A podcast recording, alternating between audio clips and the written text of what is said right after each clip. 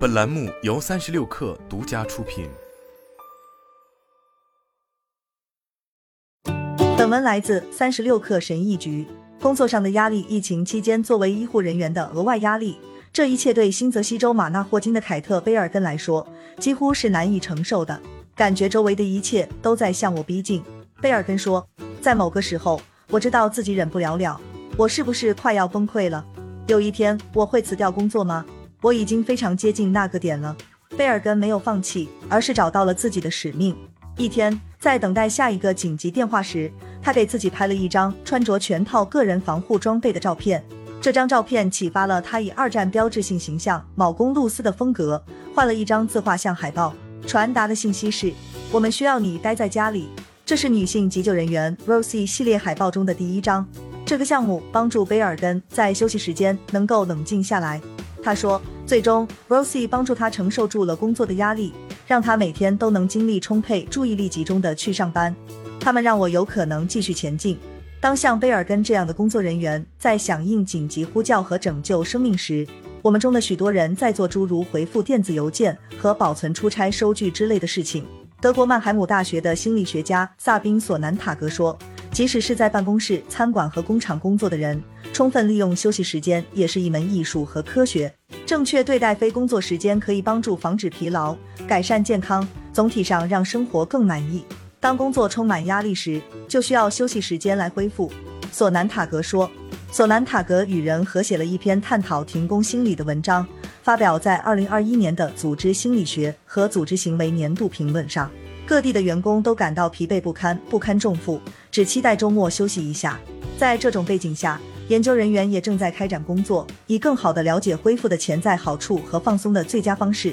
弗吉尼亚州诺福克市老多米尼克大学的社会科学家安德鲁·班尼特说：“如何从工作中恢复身心，已经成为关于幸福的全国性讨论的一部分。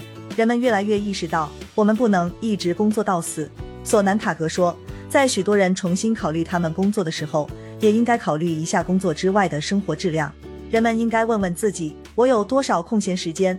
我在空闲时间里有精力吗？我想如何继续自己的生活？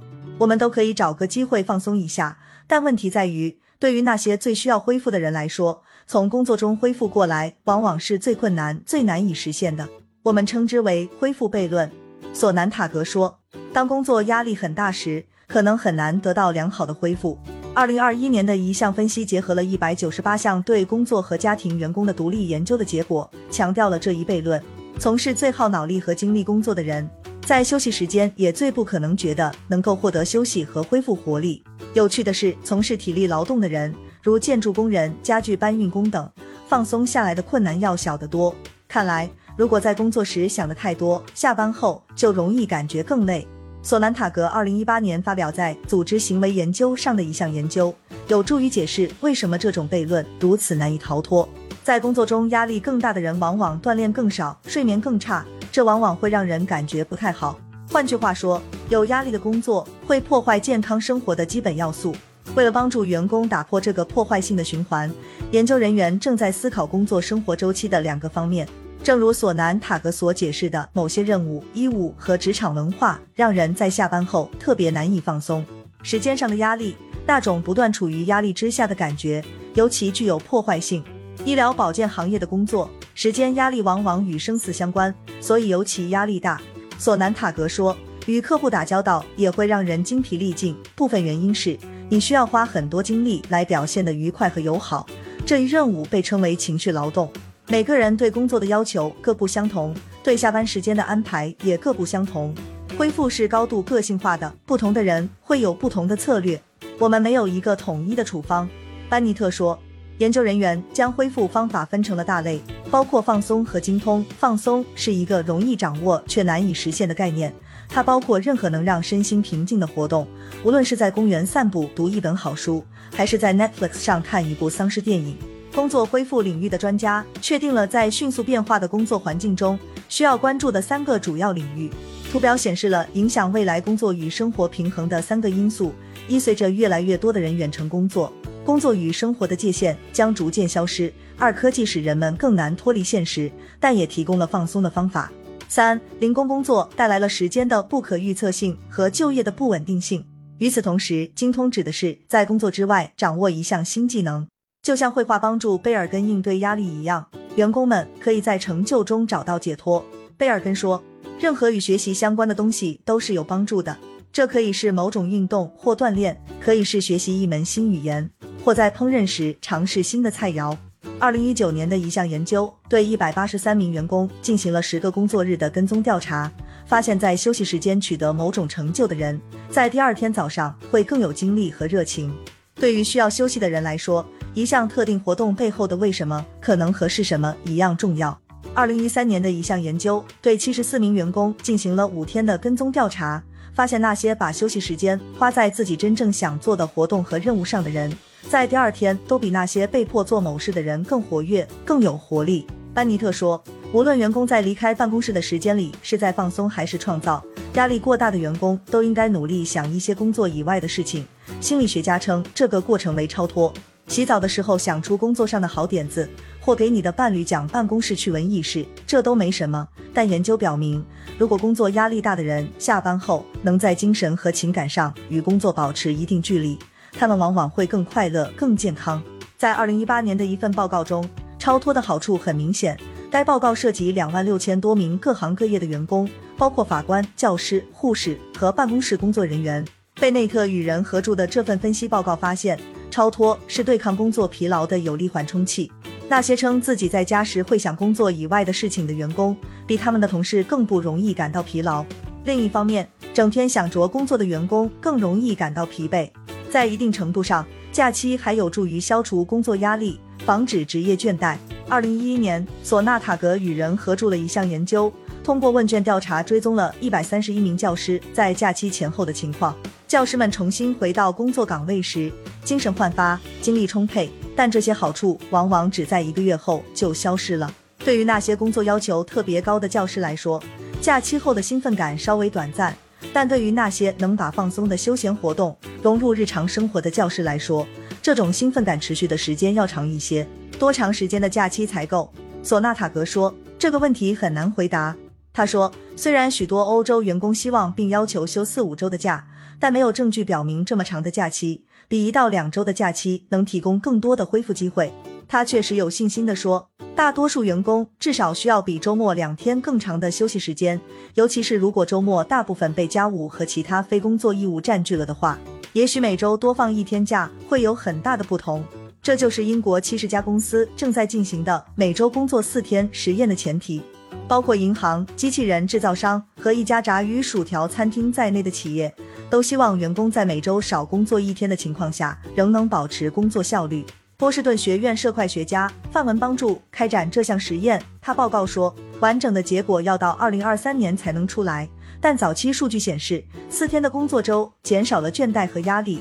同时提高了生活满意度和工作与生活平衡感。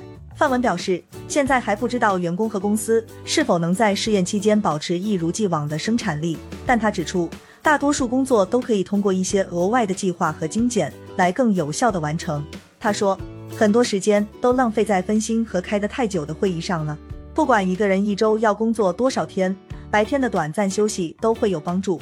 二零二零年，一项基于调查的研究涉及一百七十二名美国员工。研究发现，如果受试者有休息时间，可以短暂的从工作中解脱出来，他们在工作日结束时往往心情更好，情绪上也不那么疲惫。该研究还分析了正念的作用。他们通过询问参与者对诸如“今天在工作中，我意识到自己的内心有不同的情绪”这样的陈述的认同程度，来做到这一点。最专注的员工也最有可能在工作间隙真正放松下来。二零二一年，一项针对大学生的研究仔细观察了工作休息期间的放松和锻炼。那些尝试渐进式肌肉放松的学生报告称，他们在课间休息时更加超脱；而那些使用健身自行车的学生，在一天剩下的时间里会更有精力。该研究的共同作者詹妮弗·拉格斯戴尔，现在是辛辛那提国家职业安全与健康研究所的研究心理学家。他说，更好地理解休息时间的细微差别，可以帮助人们在特定的一天里选择正确的休息方式。他说，如果你需要提神，可以在大楼里四处走走，让自己的精力充沛起来；如果你感到不堪重负，则可以选择放松一下。休息可以帮助人们摆脱工作压力，且那些最专注的员工往往能得到最大程度的放松。在疫情期间，很多人都在居家办公。当你的客厅也是你的办公室时，完全离开工作可能是一项挑战。在与居家办公人交谈时，班尼特收集了一些将工作和生活区分开来的建议。他说，一些简单的事情，比如在工作时间穿有领衬衫或其他办公室服装，在一天结束时换上休闲装，都有助于建立界限。使用一台专门的笔记本电脑工作，并在一天结束时把所有与工作相关的材料放在视线之外。也可以创造远离工作的感觉。拉格斯戴尔说：“科技既可以是一种逃避，也可以是一种束缚。帮助我们玩游戏、听播客或玩在线字谜的设备，也会让我们接收工作邮件和其他在家庭之外的生活的提醒。”拉格斯戴尔与人合写了一篇2021年的评论，呼吁对手机对工作恢复的影响进行更多研究。他说：“当你下班后继续通过手机接触工作时，恢复过程就更难展开。”他补充说，一看到工作邮件就会引发和实际工作一样有压力的想法。在家里，没有多少人能完全放下手机，但人们可以采取措施保护自己免受工作通知的干扰。你可以调整手机的设置，让手机不那么吸引注意力，比如关闭电子邮件和推特等信息的通知。他说，贝尔根在值班时离不开手机，但当他在创作一幅新的 Rosy 画作时，仍然能感觉到自己处在自己的世界里。心理学家可能称之为精通，但对他来说，这是一种逃避。他最近开始画在十一分之九和疫情中当值的女性急救人员。他说：“我一开始只是想为自己画一些东西，结果效果很好。它现在变成了美好的东西。”好了，本期节目就是这样，下期节目我们不见不散。